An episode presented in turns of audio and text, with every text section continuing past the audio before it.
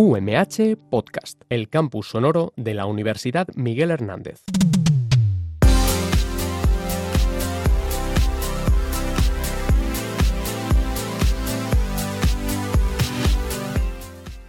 Hola, bienvenidos a una nueva edición de nuestro programa Punto de Anclaje, que como ya sabéis es un programa dedicado a la prevención de riesgos eh, laborales y a su difusión tanto dentro de la, comunidad universitaria como fuera de la misma. Eh, hoy en nuestros estudios eh, nos acompaña el personal del servicio médico de la universidad, en concreto la doctora Lola Zamora, y eh, Gema Valero, que son respectivamente médico y, enfermera del trabajo. Bienvenidas. Encantada de estar aquí. Bueno, pues en principio recordaros a, todos nuestros oyentes que las instalaciones del servicio médico están ubicadas en la planta baja del edificio Élique del, del campus de Elche. Eh, que cualquier eh, trabajador o trabajadora que quiera ponerse en contacto con el servicio médico eh, lo puede hacer o bien en los teléfonos extensiones internas 2153 u 8420 o por correo electrónico en el correo servicio.médico.umh.es. Bueno, pues dicho esto, Lola, Gema, eh, contadnos qué, qué, hacéis, cuáles son las funciones y qué labores se realizan en el, en el servicio médico de la universidad. Bueno, buenos días, Paco. Pues la verdad es que la, la principal labor que realizamos es la es enfocada a la prevención y son los reconocimientos médicos de cada uno de los de los puestos de trabajo en función de los riesgos que estos conllevan. Esta información nosotros estamos estrechamente ligados con el sistema de prevención, con todos los técnicos de prevención y esta, esta información nos la, nos la suministran ellos y en función de eso seguimos una serie de protocolos según el puesto de trabajo. Es recomendable en, general que todos, todos los trabajadores tengan en cuenta que son que pueden acceder a hacerse un reconocimiento médico anual totalmente accesible y que hay mucha gente que piensa que esto no es tan útil, pero no a veces no son conscientes de los riesgos que conlleva su propio trabajo. Claro, porque además aquí en la universidad tenemos eh, los puestos de trabajo son muy variados. Son muy variados, está desde el puesto administrativo hasta los técnicos de los laboratorios, hasta los investigadores que están con productos que pueden ser nocivos. Entonces, mm, como, como utilizan todos esos productos de forma habitual, muchas veces no son conscientes de hasta qué punto es importante. También es cierto que la gente está muy bien adiestrada y, se, y tiene muy claro cuáles son sus sistemas de prevención personal, los EPIs que se llaman. Porque yo lo pregunto en todas las entrevistas y tu puesto de trabajo y cuáles son los riesgos que tú consideras porque eso también lo, contrasto con la información que yo tengo. Y si hay algo que ellos no son conscientes, bueno, pues intento recalcarlo y, hacerles hincapié en, en, la prevención personal que tienen que hacer ellos. Pero esto de los reconocimientos es otra cosa, es una prevención como más general y en función de lo que nosotros pensamos que podría ocurrir tanto en el momento como en, en el futuro que es algo que la gente no es consciente a veces. Adelantarse, Adelantarnos a, que pueda haber cualquier problema derivado de, su trabajo, de, los tóxicos que puedan utilizar, o bien eh, puedes tener también problemas relacionados con movimientos repetitivos, unas posturas forzadas. Ahí también incluiríamos el síndrome del túnel carpiano, que se, no es que se pueda prevenir, pero va dando una sintomatología antes de realmente estar instaurado. Entonces, en un reconocimiento médico se podría valorar. Ten en cuenta que lo ideal sería que fuese anual. Hay puestos que verdaderamente tienen obligación de pasar, como son los trabajadores que trabajan con formaldehídos, trabajadores de animalario, trabajadores con tóxicos. A veces cuesta un poquito mm, que se mentalicen para que tienen que pasar el reconocimiento, pero poquito a poquito vamos haciendo que la gente se vaya mentalizando y es eh, mm, como una especie de, vamos a llamarlo entre comillas, una especie de seguro Eh, sabes que te van controlando tu salud anualmente y si durante ese año ha habido algún problema eh, a nivel de espirometría o a nivel de audiometría, te lo van a detectar antes de que pueda realmente dar eh, una sintomatología muy clara, pues en un principio nosotros lo detectaríamos, incluso en analítica. Si hay algún problema a nivel de, pues a nivel de diabetes, hay muchas diabetes que se han diagnosticado en un reconocimiento. O sea, has visto que durante a lo mejor un par de años el azúcar ha subido un poquito y llega un momento que le has dicho, oye, esto hay que vigilarlo porque posiblemente vas a hacer una diabetes 2 y justo en otro de los reconocimientos aparece. pues sí, a lo mejor has tenido un azúcar límite, vamos a poner unos 125, 130, y al siguiente reconocimiento te has encontrado 250. Y a lo mejor la persona no ha presentado ninguna sintomatología, es decir, no ha perdido peso, no tenía más ganas de, beber, no tenía más ganas de, de, comer, y lo, tiene, lo estaba latente y entonces se le ha detectado un reconocimiento. Y podríamos decir que el hecho de trabajar con, como, como tú bien has dicho, Lola, con sustancias peligrosas, tóxicas, y, hacerlo de forma continuada insensibiliza al trabajador frente al riesgo? Claro, el trabajador mm, a veces no es consciente de los riesgos que supone con lo que los, riesgos sobre todo a largo plazo que puede suponer algún tóxico de los que esté utilizando. Piensan que como hoy no pasa nada, como hoy he utilizado todos los EPIs, como hoy no ha pasado nada, pues a lo mejor es es difícil. La verdad es que en, este sitio no hay tantos tóxicos que puedan ser a muy largo plazo y se te hayan revisado durante mucho tiempo. Pero bueno, siempre hay que tenerlo en cuenta y estar tú como por delante del trabajador preveyendo lo que pueda ocurrir. Claro, podemos decir que como el daño no es eh, inmediato, ¿no? no sino que es a largo plazo.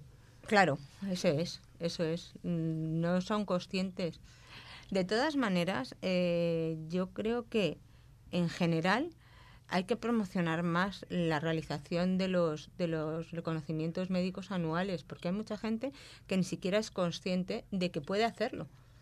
Entonces, bueno, pues si se les se les facilita información como estamos haciendo ahora y son conscientes de que ellos pueden solicitar su reconocimiento médico en cualquier momento, no yo creo que es, es, que hay gente que no sabe que se los puede hacer o incluso cree que también tenemos unas fechas estándar y nosotros lo que hacemos es nos adaptamos mucho al trabajador porque eh, vamos las, las, citaciones las suelo hacer yo y entonces siempre les digo a ver dime qué día te viene bien yo te propongo estos días te propongo estas horas y yo me ajusto al día que a ti te venga bien o sea que un poquito nosotros también vamos adaptándonos en función del, del tiempo que puedan tener los trabajadores que tampoco es un un, un, un compartimento estanco. Eh, esto es un, tema que, que plantean a veces y nos plantean a los técnicos de prevención cuando, cuando estamos haciendo las, las entrevistas de, de, las evaluaciones de riesgo y alguna de las, de las pegas que nos ponen para el reconocimiento es, es que tenemos que estar a las 8 de la mañana porque hay que ir en, en ayunas. Siempre hay que ir en ayunas a las 8 de la mañana a primera hora o... Hombre, los resultados de las analíticas son más fidedignos en ayunas, pero, por ejemplo, si tenemos a un paciente que es diabético y que tiene que comer, porque tiene que comer, porque lo necesita, pues lo que le, sugerimos es que nos haga, que nos ayude él, que se haga una toma de glucemia a primera hora y nosotros ya evaluamos respecto y que coma. Y que cuando llegue pues entonces ya evaluamos en función del tiempo que lleve más o menos esa glucemia cuánto podría ser y ya la dejamos inscrita en su reconocimiento. Tenemos, podemos facilitar las cosas. Y por horario, por ejemplo, ¿sería posible hacer un reconocimiento a las 11 de la mañana, por ejemplo?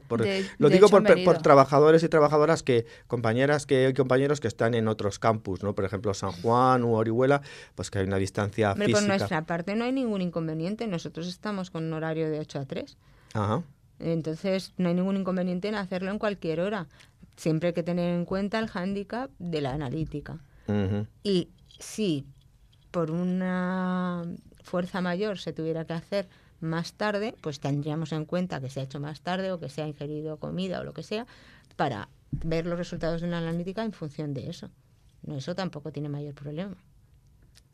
Muy bien, o sea, no habría problema en hacer No, una... para a- nada. No, que va a ser. Ninguno. Tenemos mucha elasticidad a nivel de horario para poder Correcto. para poder Ninguno. atender a los- al trabajador en, en- en Bueno, materia de pues hay reconocimientos. que tomarse nota que no solamente son a primera hora, sino que se pueden hacer también los Claro. reconocimientos más tarde.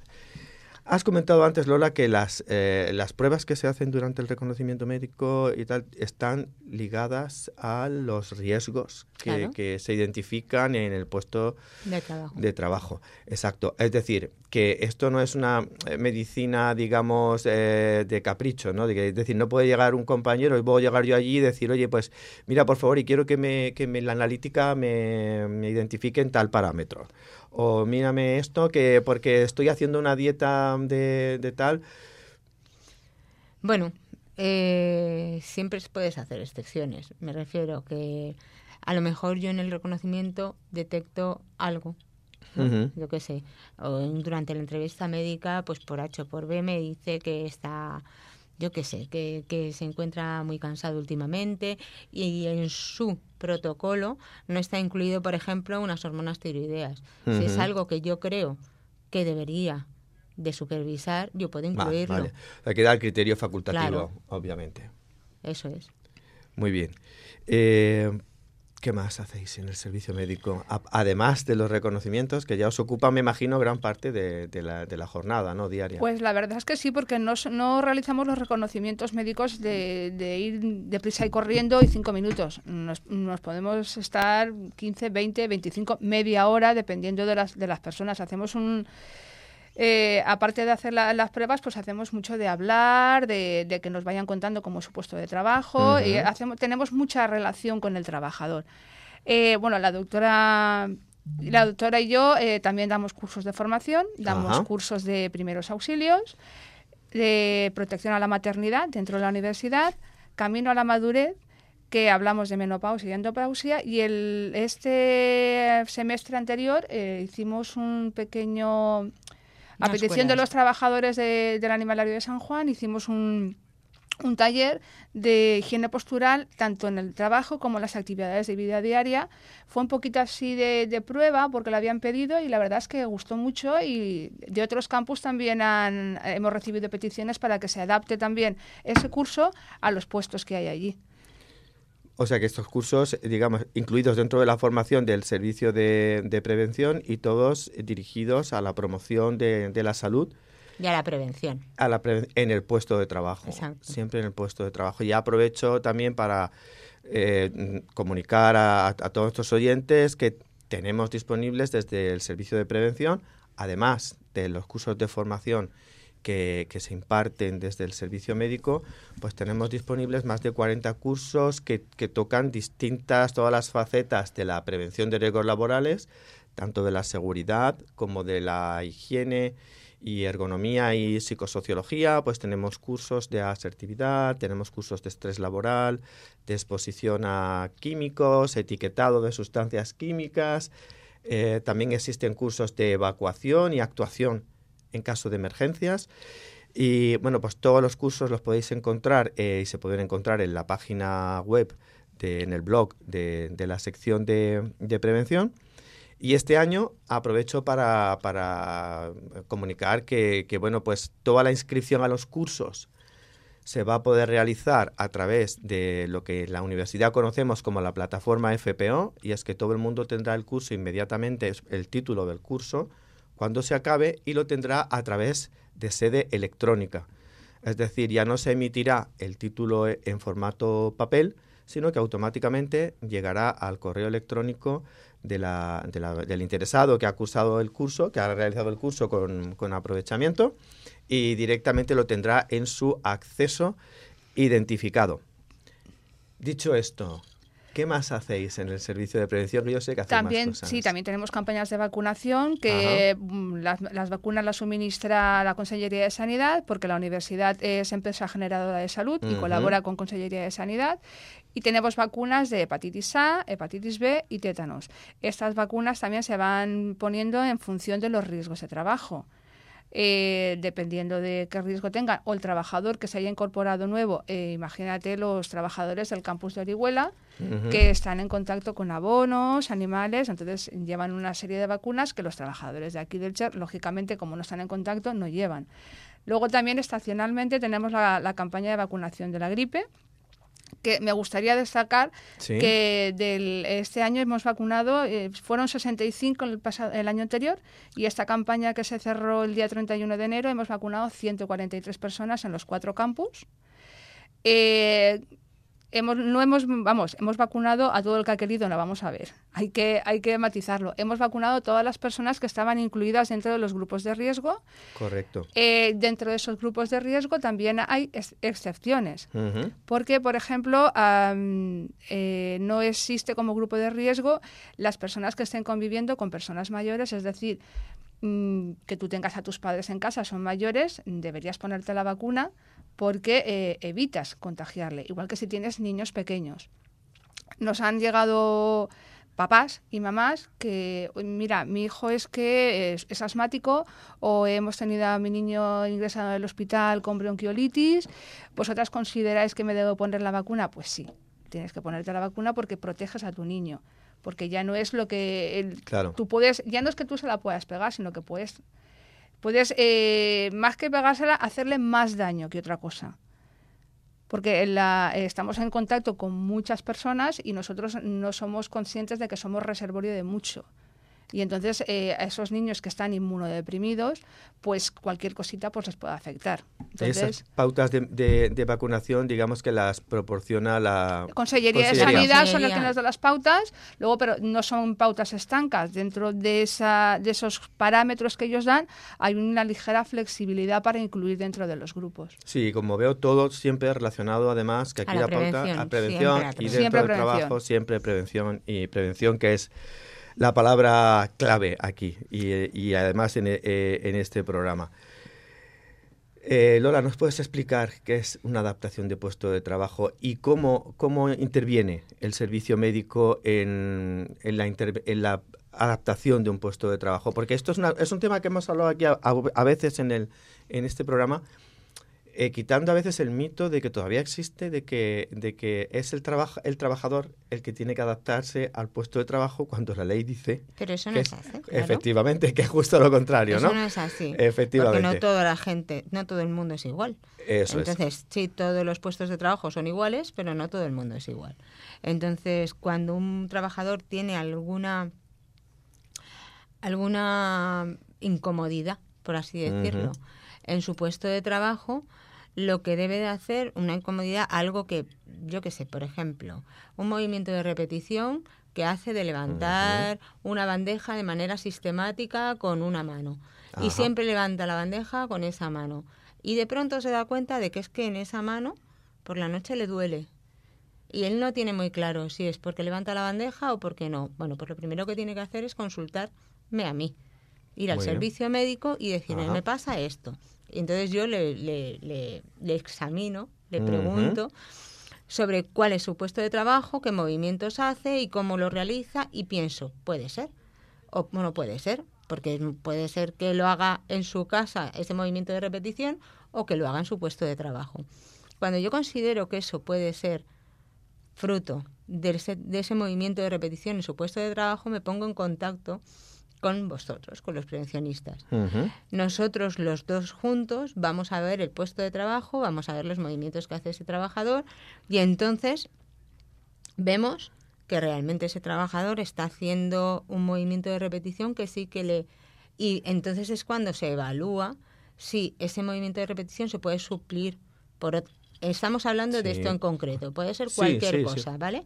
Se puede suplir por otra cosa o se puede adaptar poniendo un asa que no haga que eso tenga que hacer tanta fuerza con esa mano.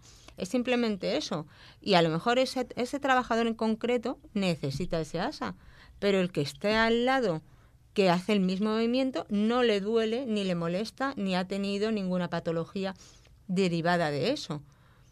Claro, de aquí se deriva luego qué es lo que puede ocurrir, porque una cosa es que esto se subsane y otra cosa es que no se subsane. Y esa, dolencia que se puede aliviar y no, y no acabar en siendo una enfermedad profesional secundaria a esa mm, a ese movimiento repetitivo forzado, entonces es cuando ya la cosa se pone un poquito más grave, porque cuando ya pasamos de una dolencia que se puede pasar y que se puede aliviar a una enfermedad profesional, ya acabaremos acabaremos realmente la mutua, que es quien se encarga de todo esto, pero tendrá a lo mejor tendrá que tener un tratamiento quirúrgico o algo más Claro, porque eh, más grave.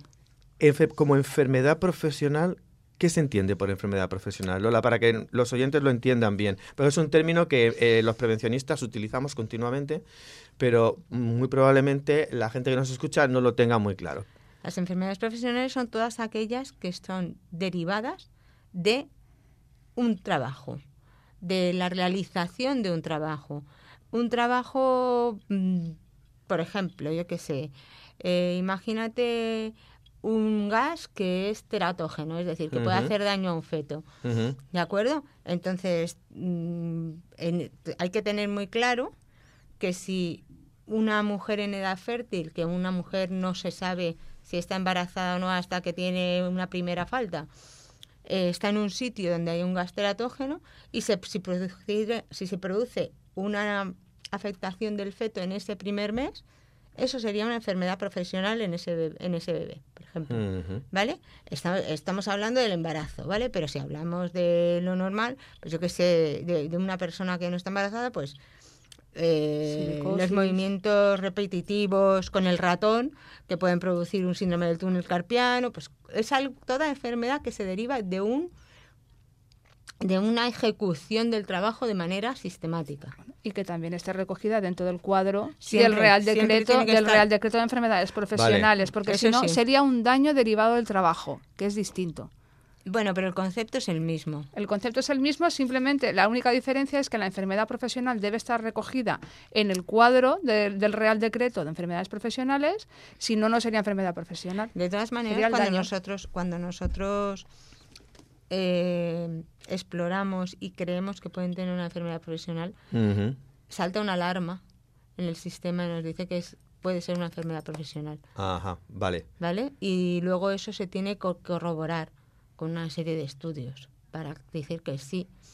Se Tiene que revisar el puesto se- y todos esos estudios dicen que esa esa enfermedad ha sido enfermedad profesional, perdón. Entonces tiene, tiene que ser, digamos que se tiene que establecer una causa-efecto. Sí, siempre decir, tiene que haber un una efecto causa-efecto. y la causa, en este caso, el trabajo. Sí, Algo relacionado siempre con el trabajo. siempre, pero esa causa siempre la tenemos que saber. O sea, mm, uno puede pensar que tiene una enfermedad profesional, pero esa causa puede no ser real. No puede ser no estar en su trabajo. Es ahí cuando tenemos que discernir, porque uno a lo mejor eh, está haciendo un- lo que sea, yo que sé, que le puede producir un dolor en cualquier sitio, pero lo que hace, lo hace en su casa. Hay que, digamos que hay que hacer una mm, tarea de investigación y un estudio profundo, una evaluación profunda Sí, del puesto, del de, puesto trabajo, de trabajo. Para Y, de eso nos encargamos de ir conjuntamente los prevencionistas y yo. Muy bien. Has tocado un tema muy importante, Lola, que es el tema del embarazo. El tema de los embarazos, porque aquí, como hemos dicho anteriormente, en la universidad los puestos de trabajo son muy diversos. Claro. Tenemos exposición, tanto personas que están trabajando con maquinaria, como puede ser el campus de Altea, aquí en el campus del Che con las ingenierías, e incluso en Orihuela, y también gente que está trabajando en laboratorios con exposición a tóxicos, químicos, teratógenos. Eh, las eh, trabajadoras que en caso de embarazo, en caso de que piensen que puedan estar embarazadas, ¿qué deben hacer? ¿Qué les aconsejas? Bueno, Lo primero, ponerse en contacto con nosotras en el servicio médico y se va a evaluar el puesto de trabajo. Que eso ya es. Yo me he metido aquí por en medio. No, no, que era la habla, doctora la que tenía que No, hablar. habla, habla. Pero el- en el curso de, Sí. de protección a la maternidad siempre se les explica el- la protección al embarazo empieza por eso. En el momento sepas que estás embarazada eh, y consideras que en tu puesto de trabajo hay algo que puede ser dañino para ti y para Vale. tu bebé, primero ponerse en contacto con el servicio médico y luego a partir de ahí ya mm, hablan con la doctora y la doctora ya ahora les cuenta lo que hacen. que me he metido se por el medio. readapta a la trabajadora a su a otro puesto de trabajo que no sea adhesivo. Se visita el puesto Claro, se incluso visita- y no, se no, comprueba. Se visita siempre, llamarlo, visitamos con vosotros. Ujú. Visitamos el puesto, vemos si y vemos las otras opciones en el cambio de puesto de trabajo. O incluso cambia a lo mejor de sustancias químicas, si es posible. Hace poco tuvimos una trabajadora que, que, bueno, tenía un riesgo porque sí que salía al campo a ver no sé qué animales, creo que no, no me acuerdo, unos con- creo que eran unos conejos, pero que, que tenía que salir al campo, subir a una montaña, no sé qué. Entonces, durante un tiempo, durante un tiempo ya se le, se le dijo, bueno, pues ahora tú te vas a quedar en tu sitio, en tu puesto administrativo y no vas a salir al campo. Correcto. Ya Todo por una protección de la maternidad, de, Para del evitar feto. un ca- una caída, Un- correcto. Y no es ni siquiera un riesgo. Entonces aquí, bueno, pues hasta aquí yo aprovecho, de, y tal y como está diciendo Lola y Gema, que por favor todas aquellas compañeras aquí de la universidad que, que, que, que estén embarazadas o, o que piensen que ya pueden estar embarazadas, pues que se pongan en contacto con el servicio médico simplemente para proteger, porque la, la misión aquí del servicio médico, tanto como de la sección de prevención, es la protección y la prevención de cualquier daño, tanto de la madre como del, del, Del bebé. de- del bebé, efectivamente. Los botiquines, ¿qué pasa con los botiquines? Es un tema, es un tema que, que, no- que nos trae un poco... Pues los botiquines, yo soy la persona encargada de, de prepararlos. Sí, Y vamos, eh, los botiquines se sirve lo que está estipulado que el Ministerio de Sanidad eh, anteriormente se daban pomadas, se daba medicación, se Ujú. daba antiáci- antiácidos, pero el Ministerio de Sanidad dictó una norma hará unos 8 o 9 años sí, aproximadamente. Sí, dentro del Consejo Interterritorial de Salud marcó una norma que el contenido mínimo de los botiquines es igual para toda España. Entonces se va a dar, pues, es agua oxigenada, betadine, alcohol, vendas, eh, estoy hablándote de memorieta de todo lo que tengo por allí. Bueno, tiritas, espaladrapo, gasas, para una primera atención. Pero nada de medicación, ninguna. Correcto. Eh, y eso también lo hacéis allí en el servicio Sí, lo médico, hacemos nosotros, recibimos las peticiones y se van preparando los botiquines y se, se mandan en unas pequeñas cajitas a las personas que nos lo han pedido.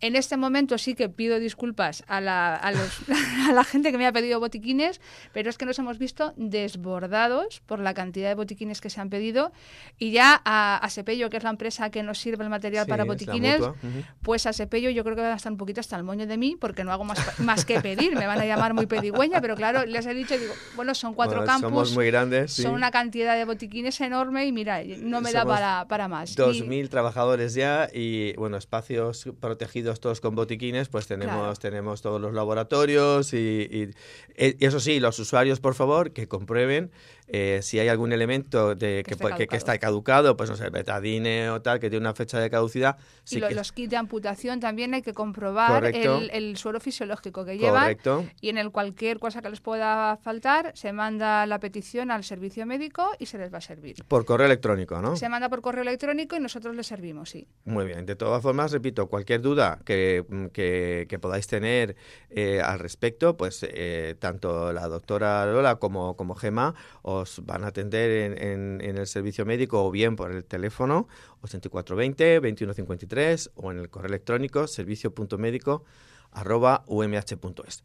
Eh, pues nada, aprovecho esta ocasión que tengo ahora mismo para recordaros que ya en breve estará disponible toda la oferta formativa completa de- para todo el año 2020. Tendremos también, incluiremos como todos los años, los cursos de protección de la voz para, para todo el mundo que quiera apuntarse, además de todos los que he mencionado anteriormente. Y recordaros que la sección de prevención está en el edificio rectorado planta baja. Os podéis poner en contacto con nosotros en el 8625 o en prevención-umh.umh.es. Muchas gracias, Lola y. Gema, por estar con nosotros. Y en el control eh, técnico hemos tenido hoy a Natalia Hernández, que nos ha acompañado eh, durante todo el programa. Muchas gracias.